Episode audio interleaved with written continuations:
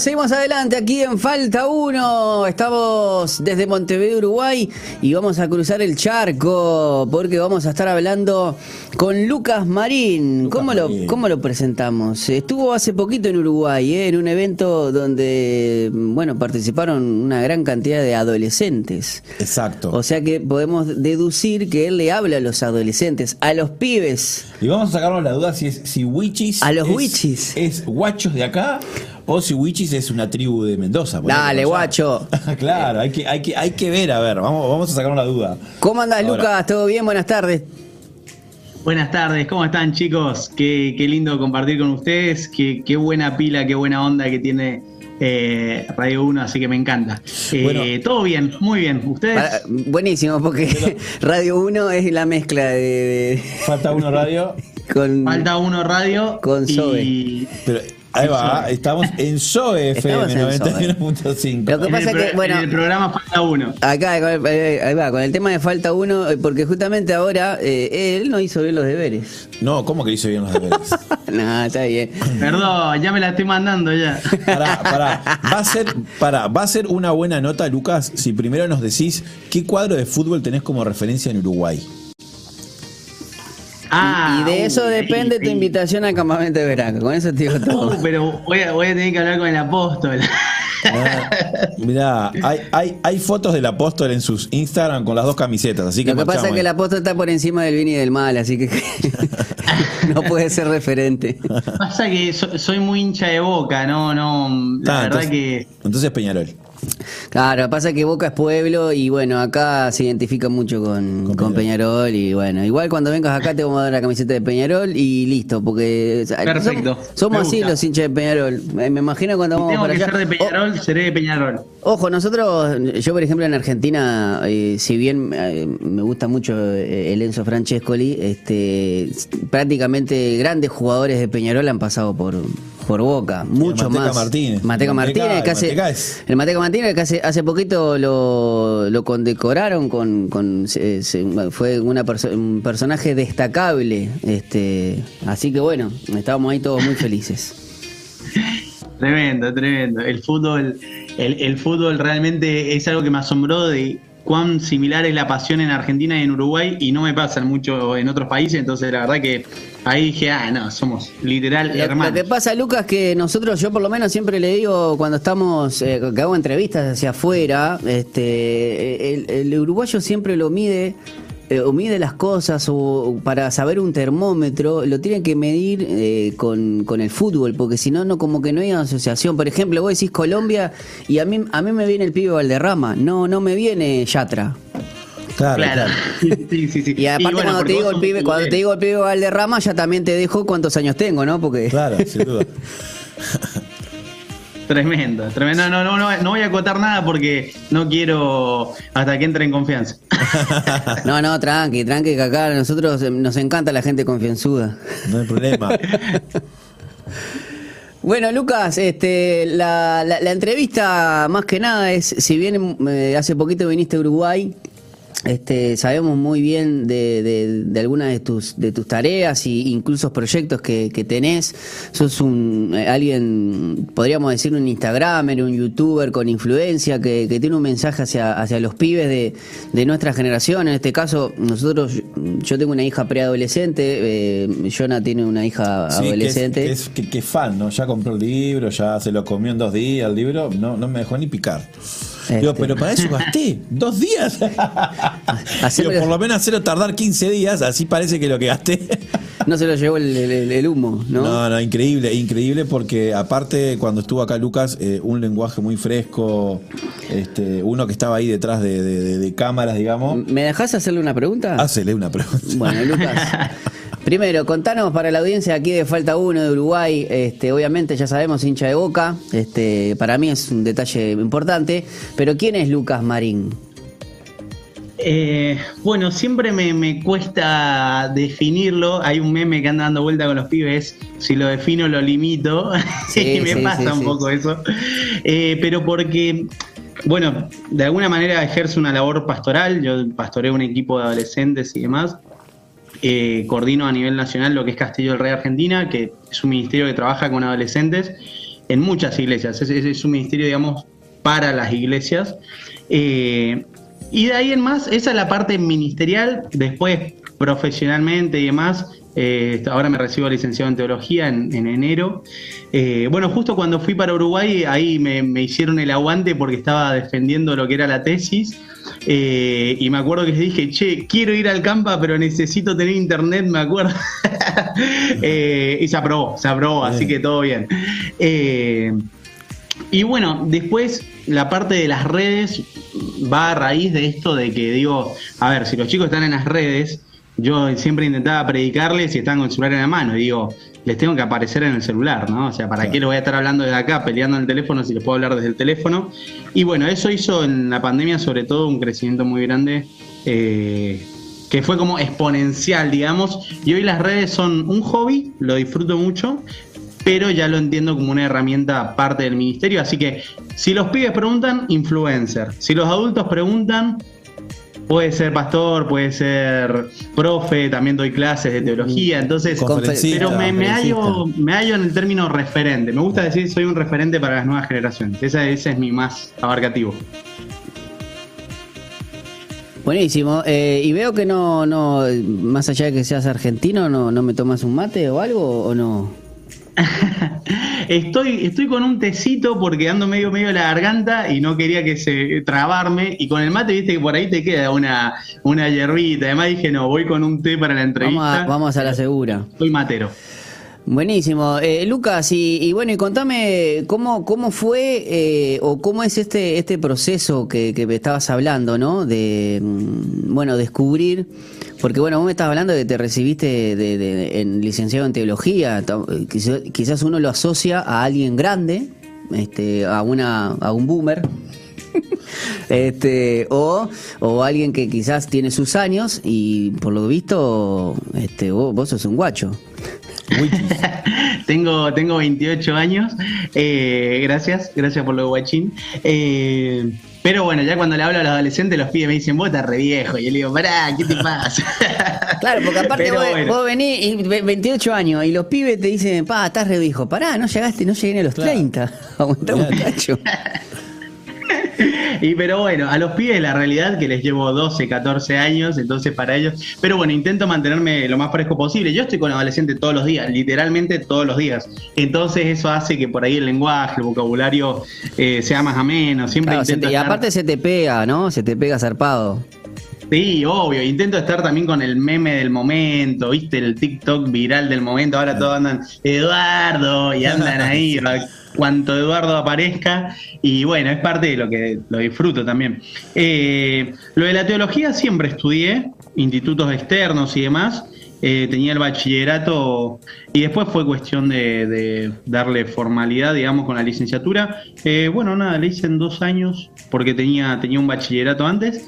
pero bueno, o sea, siempre me apasionó vivir a Jesús de una forma práctica. de alguna manera tenía que conocer y darle eh, eh, soy raro porque también mientras fui estudiando teología iba estudiando ingeniería, es una mezcla rara la que tengo, eh, pero me tiré por la rama de la... me tuve que definir en un momento y me tiré por la teología. cuestión que fui avanzando y no, no esperé, o sea, nunca dejé de estudiar y creo que eso ha hecho que me reciba en lo que tiene. Siempre mis compañeros fueron más grandes también. A la pregunta que vos haces, tenés razón. Eh, yo me divierto, yo me divierto mucho. Como estudio con adultos, vivo entre los hados y la, paso bien, qué sé yo. Lucas, ¿en cuándo, ¿cuándo es que podrías identificar vos este, este crecimiento exponencial o qué fue lo que, lo que te quizás te hizo más masivo, ¿no? Porque quizás, obviamente, vos me decís, siempre estoy rodeado de adolescentes porque eh, es quizás al grupo etario que te gusta quizás predicar el evangelio o mostrarle salidas, eh, hacer un Dios más cercano, pero hubo algo que quizás en el cual vos dijiste, chao, hago esto y, bueno, y después que sea lo que Dios quiera y, ahí, bueno, Dios agarró el timón y te tenemos acá. Sí, fue un poco... Eh, arranqué en las redes cuando vivía solo empecé, hay algo que siempre me molestaba, era cenar solo, y me acuerdo que empecé a transmitir en vivo cuando Instagram recién abría la función de, esa transmisión en vivo, y, arranqué los domingos en la noche, me acuerdo, a transmitir en vivo. Era, era a los 19 años me mudé, yo vivo en Buenos Aires, pero mi familia toda es de Mendoza. Eh, entonces, bueno, arrancó lo de los vivos como una compañía para, para no estar solo, y primer domingo seis pibes, al otro domingo 10 pibes, y un día me acuerdo conectarme un domingo a las 12 de la noche y 80 pibes ahí esperando para charlar, para conversar. Eso fue un principio del crecimiento. Yo ahí de alguna manera llegué hasta 3.000 seguidores y una audiencia muy, muy fiel, muy. Como los conocía a los chicos en campamentos, retiro. A mí ya me invitaban a predicar lo, que a ellos les asombraba era que el, mismo pibe por ahí que predicó en el campamento me responda un mensaje en Instagram el lunes. O sea, eso para ellos era como. Y eso fue haciendo que. O sea, después en la un grupo de gente que te conteste los mensajes. Vos sos el que, te, el que contestás ahí en persona. El primer mensaje sí. El primer mensaje sí, después derivo mucho. Tengo un equipo que me ayuda. O sea, ah, bien, bien. por ejemplo, escribe un chico con problemas de ansiedad yo lo saludo, le respondo, le contesto y lo derivo. Qué bueno. Eh, o no, si hay casos que, siento de que, a ver, después esto fue creciendo, hoy estoy recibiendo promedio 40 mensajes por día, tengo familia, tengo ministerio, tengo trabajo, obviamente no. clarísimo. Pero, pero es real que el primer mensaje lo respondo yo. O sea, y eso a los chicos los, los, asombra. O sea, eh, es algo que me he tenido que esforzar por mantener, pero lo quiero mantener porque me he dado cuenta que es lo que a ellos les impacta mucho. Bien. Eh, y después, arrancando la pandemia, eh, subí un post que se llamaba Yo tan corona y vos tan virus. Eso rompió todo, ¿no? Y ese fue como, me acuerdo de tener, no sé, 5.000 seguidores y pasar a 12.000 en 4 o 5 días. Eh, y dije, ah, ok, hay algo acá de relaciones que no está muy claro que yo ya lo tenía como de alguna manera pulido porque lo hablaba mucho al tema, pero nunca había publicado el tema. Y empecé a hablar de eso, después hubo un segundo post que se llamaba A la única persona que Dios le eligió pareja fue Adán, con Adán y Eva. Y eso también, vos sabés que yo sin saberlo, yo tiraba y, me, y ese, por ejemplo... Ibas captando ahí. lo que pasa que eso es un cambio de, paradigma, por decirlo de una manera, porque ahí te estabas, estabas matando una vaca sagrada. Total, total. Pero vos sabés que yo no lo hice tanto con la intención de meterme con una vaca sagrada. Yo a veces considero que hemos sostenido cosas que son insostenibles.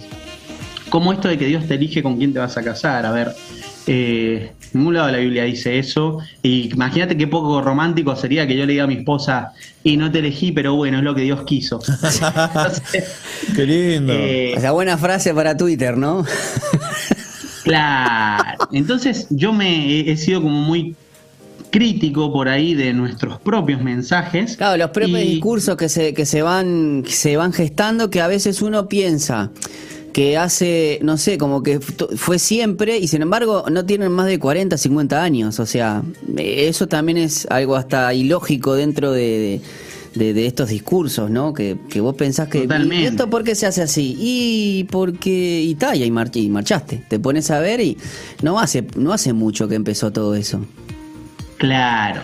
Y lo otro que nos pasa mucho es que sostenemos cosas sin sin preguntarlas. Y ahora estamos ante una generación que pregunta mucho. Yo ah. ahora con los pibes, el pibe no te deja pasar una, ¿viste? Te dice por qué. Pero no te está preguntando de rebelde, te pregunta porque quiere argumentos. Entonces yo me propuse que lo que no tenía argumentos para sostenerlo, no lo iba a sostener. Eh, y bíblicamente hay argumento para todo lo importante, pero hay cosas que, que carecen de argumento, entonces yo personalmente, Luca, no la sostiene. Entonces digo, una de esas cosas era esta. Bueno, con el de Adán, eh, me acuerdo que llegué, no sé, a 15.000 seguidores y después ya se hizo exponencial, exponencial, exponencial y seguía manteniendo los vivos. Eh, y bueno, de alguna manera cuando terminó la pandemia yo no lo podía creer. O sea, terminó la pandemia de alguna manera y todo eso que estaba pasando en las redes, yo no sabía qué tanto iba a repercutir en la realidad y bueno, sí, repercutió de una manera increíble. Estoy asombrado todavía.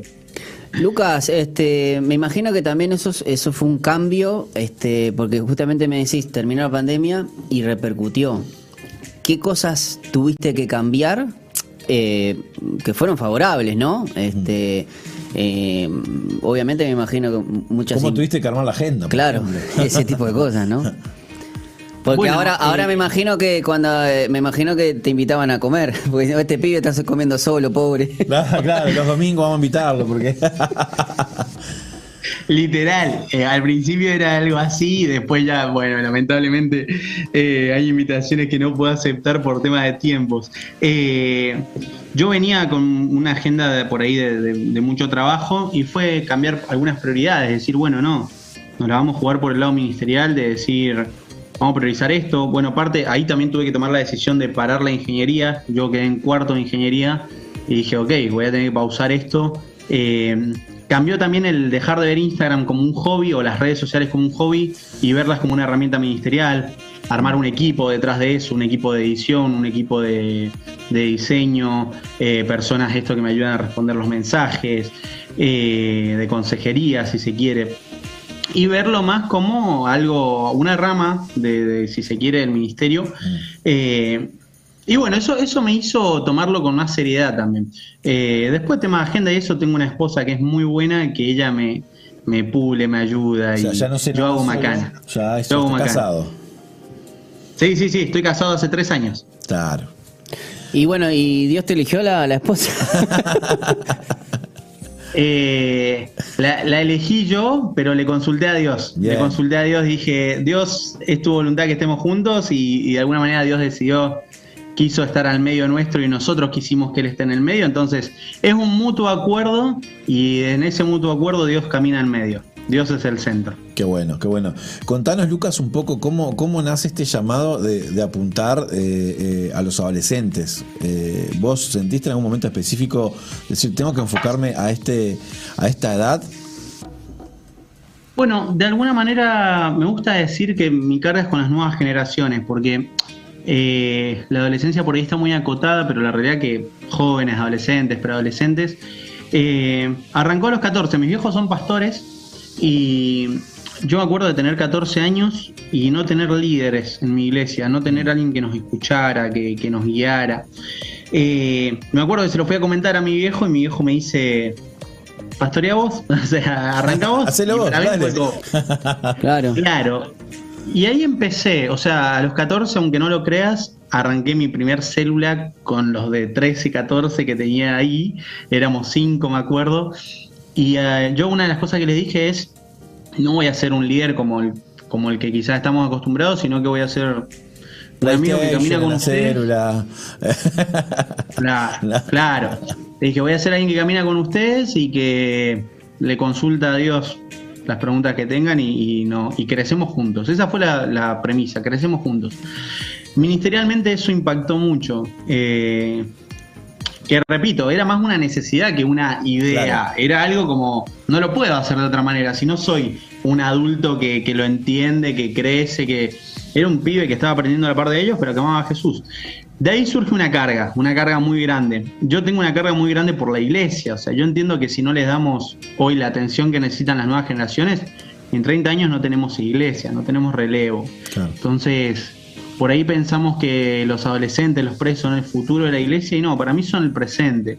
Si no lo entendemos como tal, la pandemia lo demostró también. Sí. La pandemia nos mostró que no estábamos listos para una transición generacional y mi tarea tiene mucho que ver con eso, con acercar la iglesia a los pibes, a Jesús a los pibes y por lo tanto en el trabajo que desarrollo con Castillo del Rey tiene que ver con preparar un liderazgo para esos espacios con las nuevas generaciones. Lucas, eh, eh, también lo que se ve ¿no? y se, se palpa al hablar contigo es que mm, entiendo que, mm, que lo que te pasó a vos como experiencia habla también de, de, cómo Dios eh, está ante- o de cómo, cómo Dios empieza a levantar gente que entienda esta generación, porque eh, nos guste o no nos guste, Hoy los pibes, justamente no es el por qué, no es una cuestión de rebeldía, eh, porque hoy los pibes quieren genuinidad, eh, gente genuina, que los pibes más allá, eh, ellos no, es que desafían la autoridad, sino que quieren estar, eh, que sean escuchados, ¿no? Y eso también es una seguridad que uno tiene que tener a la hora de liderar. Este, hoy los pibes huelen, te huelen lo inseguro. eh, mira, yo creo que las nuevas generaciones no tienen problema con las autoridades, tienen problemas con, con la hipocresía.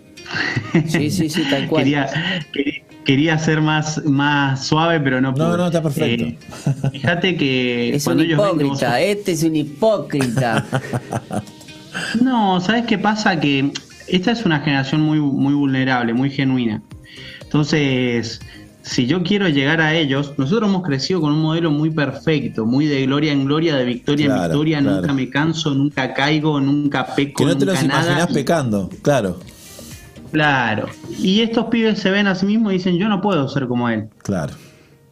No puedo. Yo sí peco, yo sí. Entonces, cuando ven eso, no es que no se sujetan por falta de autoridad, es porque se ven lejos. ¿Por qué, ¿Por qué los pibes validan más la voz de un youtuber, de un instagramer, que la de un político?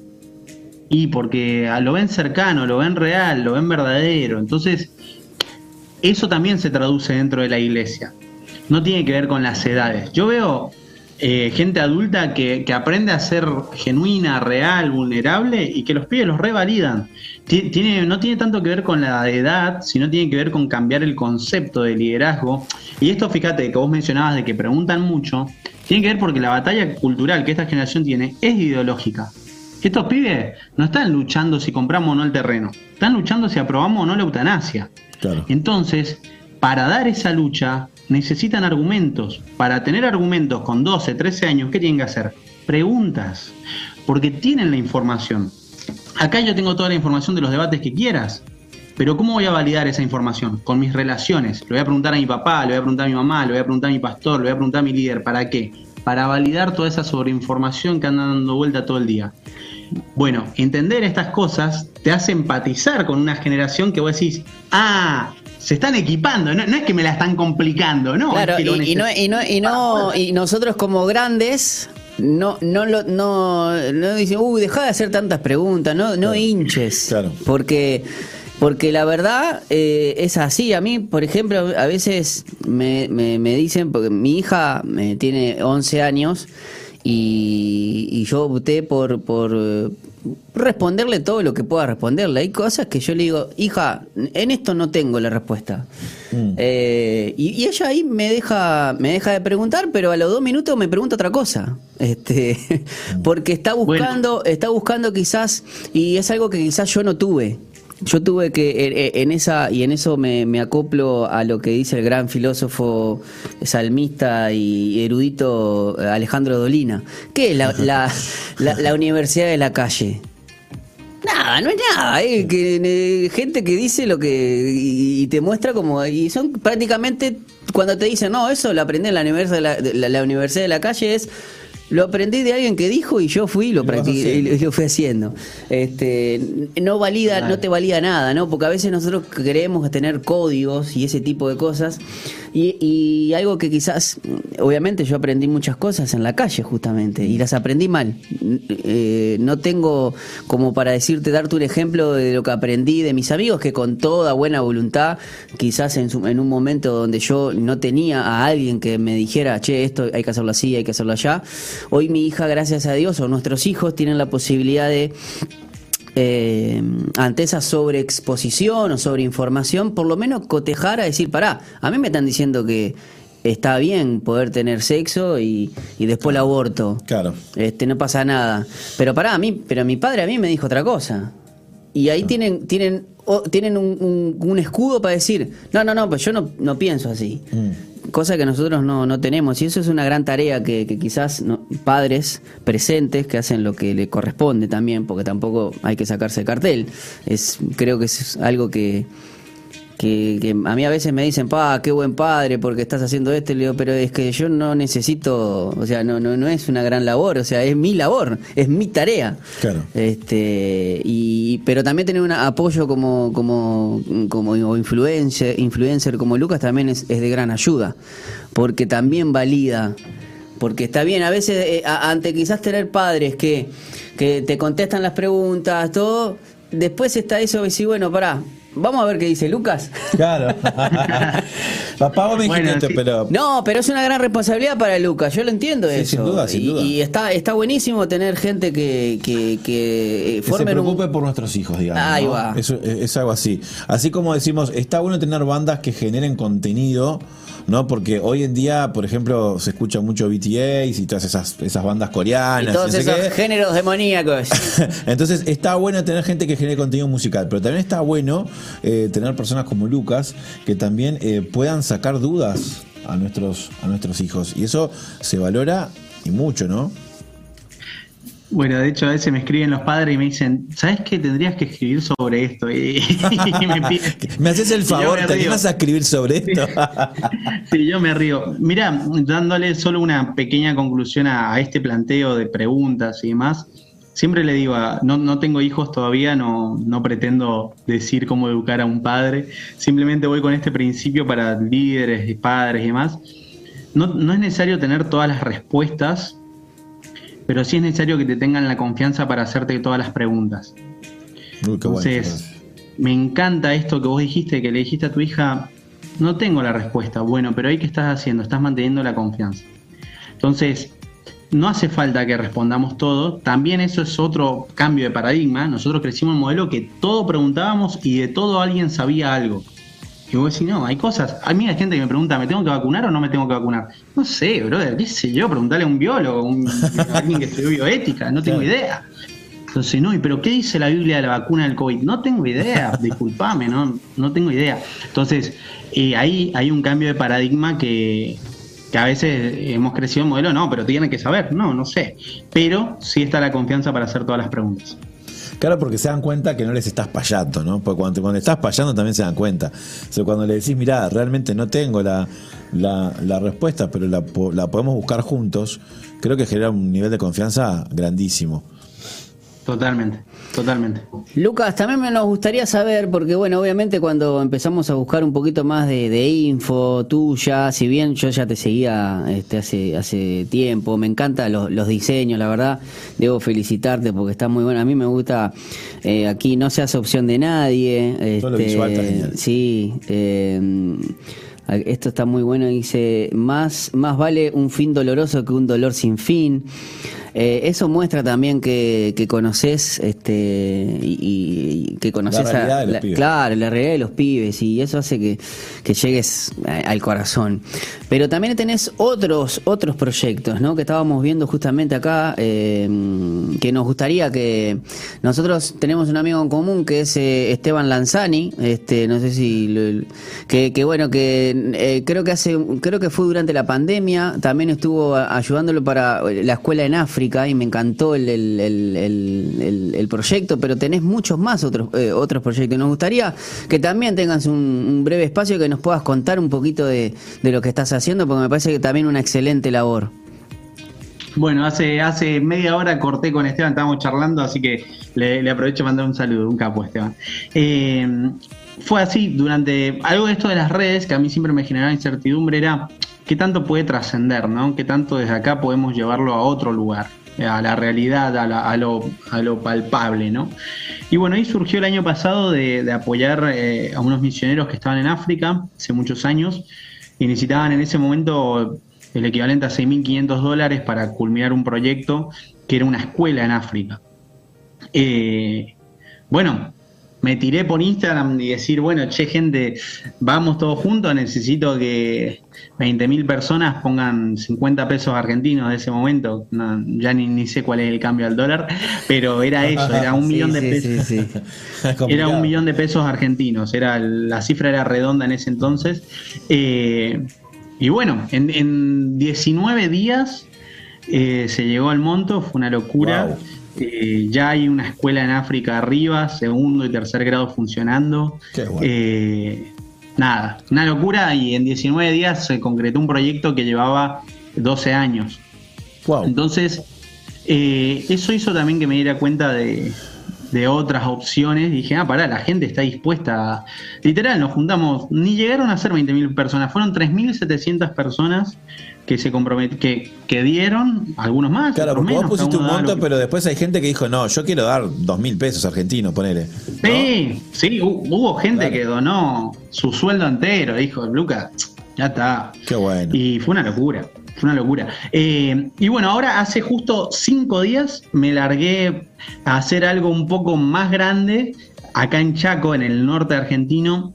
Lo que sucede mucho es que hay pueblos originarios, en este caso los huichís, la- el acento es en la segunda I. eh, Viste que era, viste que era Viste así que nomás, era, ¿no? viste que era. así nomás. Nosotros te, Y te yo- yo- presentamos eh, el- de los Wichis el primero. bueno, y la verdad que a mí me, me sorprendió, eh, conocí también a unos misioneros que están ahí hace 24 años eh, haciendo una labor increíble. Yo no podía creer, no sé si se da en Uruguay esto, acá en Argentina yo honestamente tengo que poner la mano en el corazón, no sabía que sucedía, que hay gente que todavía es nómade, o sea, que, que- que se mueve buscando dónde cosechar y qué cazar, buscando qué comer. Y que no está estable en ningún lado, que no. Claro, ustedes no- ahí en Argentina puede ser por el lado de, mm, por el lado justamente, mm, ay, ¿cómo, cómo es? La- el norte, la ¿no? selva chaqueña. Eh, el- la selva. Claro, claro. Nosotros aquí en Uruguay, la- lastimosamente, también tenemos algo en común que fue el, el exterminio de, de los de los pueblos originarios. Nosotros no tenemos ya nada, literalmente, pero sé que en Argentina, por la más que nada en el norte, ¿no? Ah, Por esos lados tienen parte, hay todavía como como pueblos originarios. Sí, tal cual. Y lo loco de esto, o sea que si estuviera todo bien no, no- no habría problema, pero hay un problema de desnutrición muy grande. O sea, Claro. Literalmente eh, las, mujeres que quedan embarazadas llegan a nacer los bebés muertos o mueren a los pocos días de nacer eh, por la desnutrición. Estos misioneros que yo conozco eh, le han encontrado de alguna manera, Dios les ha dado, los ha guiado para luchar con la desnutrición que tiene que ver con un proyecto muy grande de, de una transformación cultural, integral. Les enseñan a sembrar, les enseñan a leer, a escribir, construyen sus propias huertas, traen las semillas, porque no cualquier semilla crece en ese entorno. Entonces es una labor increíble. Eh, y bueno, no- nos, nos mandamos, como decimos con los pibes, de una. Llevamos cinco días, hemos juntado alrededor de 300 mil pesos argentinos.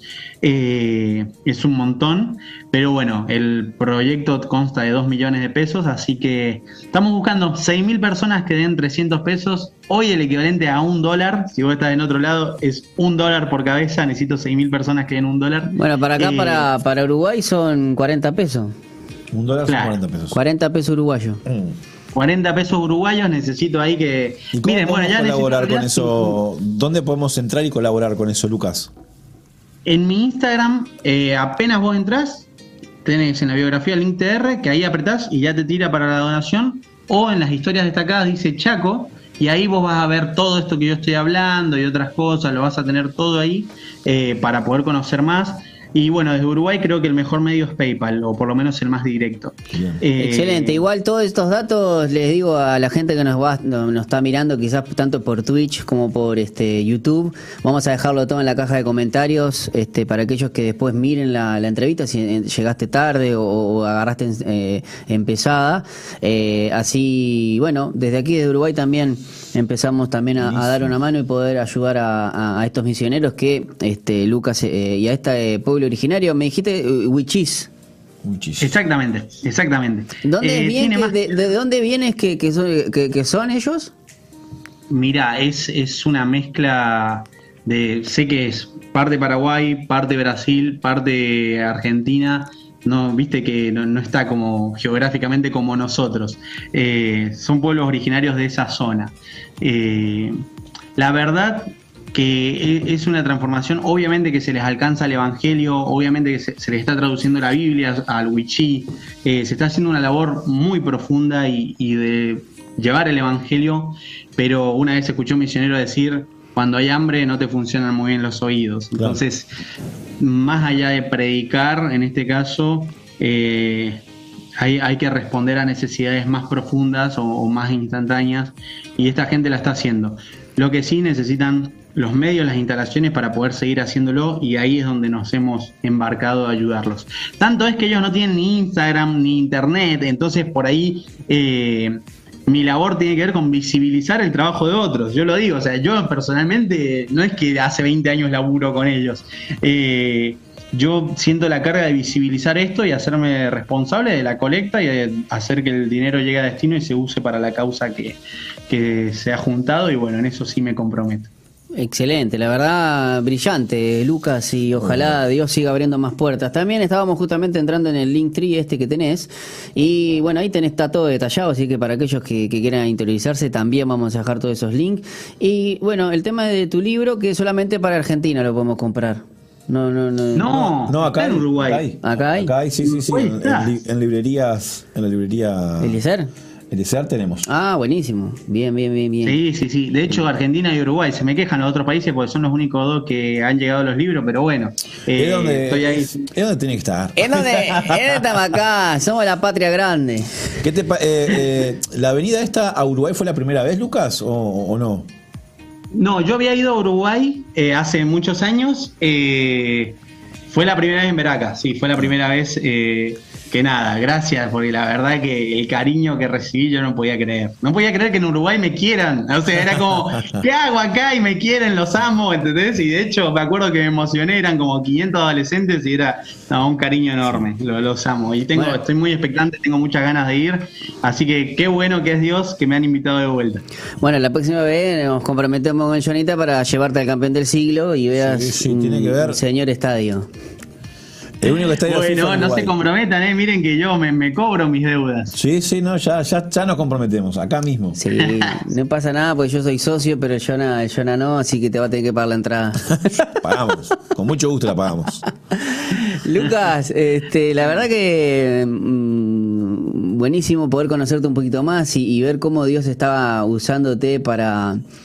eh, Más que nada, a mí me, me, me encanta porque eh, a lo que tenemos hijos preadolescentes y ver referentes así con tanta genu- genuinidad, frescura, que Se te le- complicó la palabra sí, esa, genuinidad, eh, bueno, con tanta, con que, seguir con que sea genuino y ya está, con que sea La genuino. quiso decir por segunda Sí, vez, ¿viste? sí. Dijo, la voy a decir, La voy a voy a, decir. lograr. Este, pero bueno, eh, poder este, y saber que, mm, que sos así tan cercano con los gurises, este, hace que, que también eh, Dios obre en los corazones de ellos, que es lo que más anhelamos nosotros como padres, ¿no? Que, que los gurises puedan conocer a Dios como lo conocemos nosotros. Y que hoy en día, se, o sea, hayan ministros o que hayan conferencistas, o como le queramos poner el título quiera, Influencer. que tengan olor a oveja. Ah, sí. ¿Qué olor, te- qué olor tenés, Lucas? vos? Eh, tiene, tiene olor a oveja. Yo me acerqué. Puede, Yo me acerqué ser, y tiene ¿eh? olor a oveja. no, no, pero, o sea, se entiende porque, bueno, por estar con la gente. ¿no? Es vieja esa, Muchas- esa frase, ¿eh? muchas vos veces- sabés que la, la viene de hace años. Ah, te hay que- vieja. el pastor tiene que oler menos a micrófono y más a oveja. Deja. No, no, no, pero hay, porque hay, porque hay conferencistas, bueno, que, que vienen, dan su charla, pero por ahí, viste, no están con la Pero gente. no es el, Pero caso, no de es el caso de Lucas. No es el caso de Lucas. Bueno, Lucas, también vamos a ver si cuando, cuando vengas a ver acá te, te jugamos un futbolito también. Total, total. Eh, ahí estaremos. Así que muy ansioso en enero. Todavía no sé bien qué día, pero andaremos por Uruguay. Creo que va a ser un tiempo increíble. Así que muchas gracias, Radio Zoe. Esa me lo aprendí, ¿viste? Eh, Esa. aunque le inventé el nuevo nombre. Radio Sobe y el programa falta uno, ¿eh? Falta uno, eh, falta uno, faltas vos. Me falta Lucas, ¿eh? Falta Lucas. Falta Lucas. Acá estoy. ¿Te imaginás todos los días a Luquita acá, eh? Te mando un abrazo grande, Lucas. abrazo, Lucas. Este, gracias por tu tiempo y por esta charla. Gracias chicos, muchas gracias, ha sido un placer y cada vez me siento más en familia en Uruguay, así que me encanta. Les mando un abrazote y gracias por la oportunidad. Un abrazo, Lucas. Muy bien, era Lucas Marín. Muy bien, ¿eh? Influencer, youtuber, instagramer, fe- Conferencista. facebookero, Fe, fe, basta. eh, tu- twitchero, porque salió, salió por Twitch también. Sale por Twitch. Bueno, sí, y todo eso, y otras yerbas también. que Y otras y otras yerbas, todo. Buenas, yerbas buenas. Sí, sí, sí, yerbas buenas porque le vamos a, a mostrar después cómo hacer un ¿Cómo- cómo se hace un mate? cómo se hace un mate, un mate mate amargo. Amargo. Hay, Como los que, hombres. hay que tomar, hay que tomar un mate amargo. Hay que eh. tomar. y No, y aparte hay que tomar mate amargo con 40 grados de calor. Eso. En enero acá en Uruguay. Lo va a tomar, sí, señor. nosotros lo hacemos, nosotros lo hacemos porque nos bancamos el agua caliente. Así, así, no importa. transpirando, transpirando, no, me, pero- No me chao. importa, me voy a agarrar una úlcera, pero yo tomo mate. Y ahora con el, con el termo celeste, la mascota. ¿Eh? Con la mascota del termo celeste. Ay, con la Claro. mate. ¿Vos ¿Viste lo que fue? Ayer se presentó el bo- botija. Se presentó, sí, sí. sí. es un desastre la mascota, Dios mío. Desastre. Dios mío, no, no me muero. Pero bueno, nos vamos a ir a la pausa, Colocho, y al regreso venimos con más. Falta uno, estuvo con nosotros Lucas Marín. Vamos a dejar todos los datos para poder ayudar. ¿eh? Eh, muy buena la obra que hacen estos misioneros.